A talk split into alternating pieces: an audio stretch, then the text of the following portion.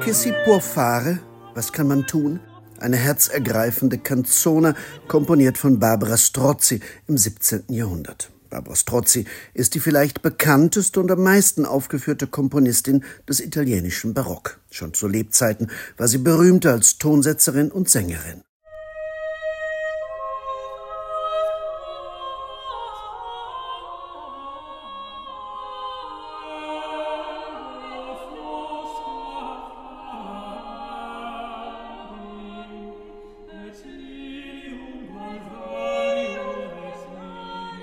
Weniger bekannt und weitaus seltener zu hören sind die geistlichen Werke von Vittoria Raffaella Aleotti, einer Augustiner-Nonne aus Ferrara. Dabei war sie die erste komponierende Frau Italiens, die eine Sammlung religiöser Polyphonie veröffentlichte, die Sacre Cantiones.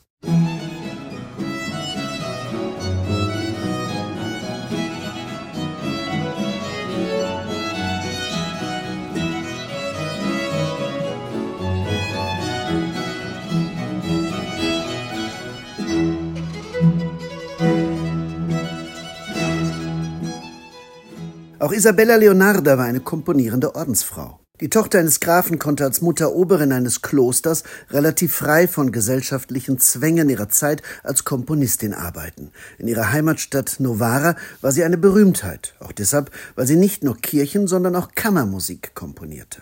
Im übrigen Italien kannte man sie so gut wie gar nicht, obwohl sie eine der zu ihrer Zeit produktivsten Komponistinnen war. Doch heute zählt Isabella Leonarda zu den eher unbekannten komponierenden Frauen des italienischen Barock und damit zu einer großen Mehrheit musizierender und auch singender Frauen, die eigene Werke vertonten, aber in Italien musikwissenschaftlich nur wenig erforscht sind. Der Musikhistoriker Gregorio Moppi. Äh, e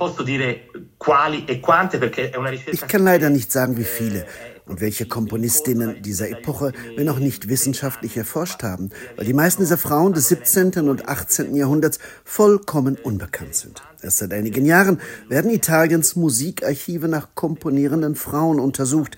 So wurde zum Beispiel die Ordensfrau Raffaella Aleotti aus Ferrara wiederentdeckt. Agostiniana, eh, che si chiamava Raffaella Aleotti, Interessant ist, dass die Mehrheit der komponierenden Frauen des italienischen Barock entweder den gehobenen Schichten, also dem Adel oder dem wohlhabenden und gebildeten Bürgertum angehörten, oder dem Klerus oder auch der Halbwelt, sprich Kurtisanen waren keine einfachen Prostituierten, sondern sogenannte Cortigiane Honeste, die in ihrer Zeit nicht nur für ihre Schönheit und ihre Fähigkeiten in der Liebeskunst, sondern auch für ihre Bildung berühmt waren, wie etwa Nina Barcarola, die bekannteste Kurtisane Roms im 17. Jahrhundert. Sie war die Geliebte von Kardinal Antonio Barberini, ein ausgewiesener Musikliebhaber. Für ihn komponierte und sang sie Nina Barcarola wurde eines Abends, nachdem sie ihren Geliebten verlassen hatte, verhaftet. Warf man ihr doch vor, satirische Kanzone gegen Donna Olympia, die allmächtige Cousine des regierenden Papstes Innozenz X., komponiert und gesungen zu haben. Von diesen singenden Kurtisanen ist dokumentarisch bisher nichts bekannt, was musikwissenschaftlich von Interesse sein könnte. Die an der Universität von Palermo forschende Musikwissenschaftlerin Ilaria Gripaudo ist seit Jahren auf der Spur vergessener barocker Komponistinnen. Die Musikforschung Italiens hat sich erst sehr spät des Themas komponierender Frauen des Barock angenommen. Es waren ja zunächst ausländische Musikwissenschaftler, die hier in Italien in Klöstern nach den Werken komponierender Nonnen forschten. Musicologi eh, stranieri Ilaria Gripaudo hat sich auf Komponistinnen in Palermo spezialisiert. Sie ist davon überzeugt, dass es da in den vielen Archiven von Palästen und Klöstern, zum großen Teil noch gar nicht wissenschaftlich erforscht, einiges zu entdecken gibt. Con eh,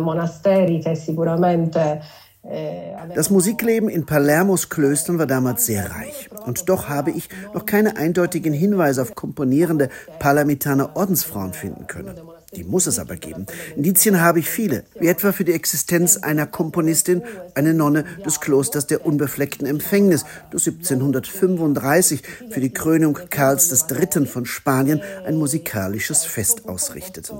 Das Libretto des dafür von den Nonnen organisierten Oratoriums stammte von einer der Ordensfrauen. Wer die Musik komponiert hat? Sicherlich eine andere Nonne, deren Namen aber von zeitgenössischen Chroniken verschwiegen wird. Musica. Musikwissenschaftlerin Gripaudo vermutet, dass im damaligen Sizilien die Namen der religiösen Komponistinnen verschwiegen wurden, weil es sich nicht gehörte, dass die adligen Damen im Kloster als Tonsetzerinnen öffentlich in Erscheinung traten. Und genau deshalb wühlt sich Gripaudo durch die immensen Dokumentenbestände der Palemitaner Klöster immer in der Hoffnung, schon bald Hinweise auf namentlich genannte Komponistinnen und ihre Werke des Barock entdecken zu können.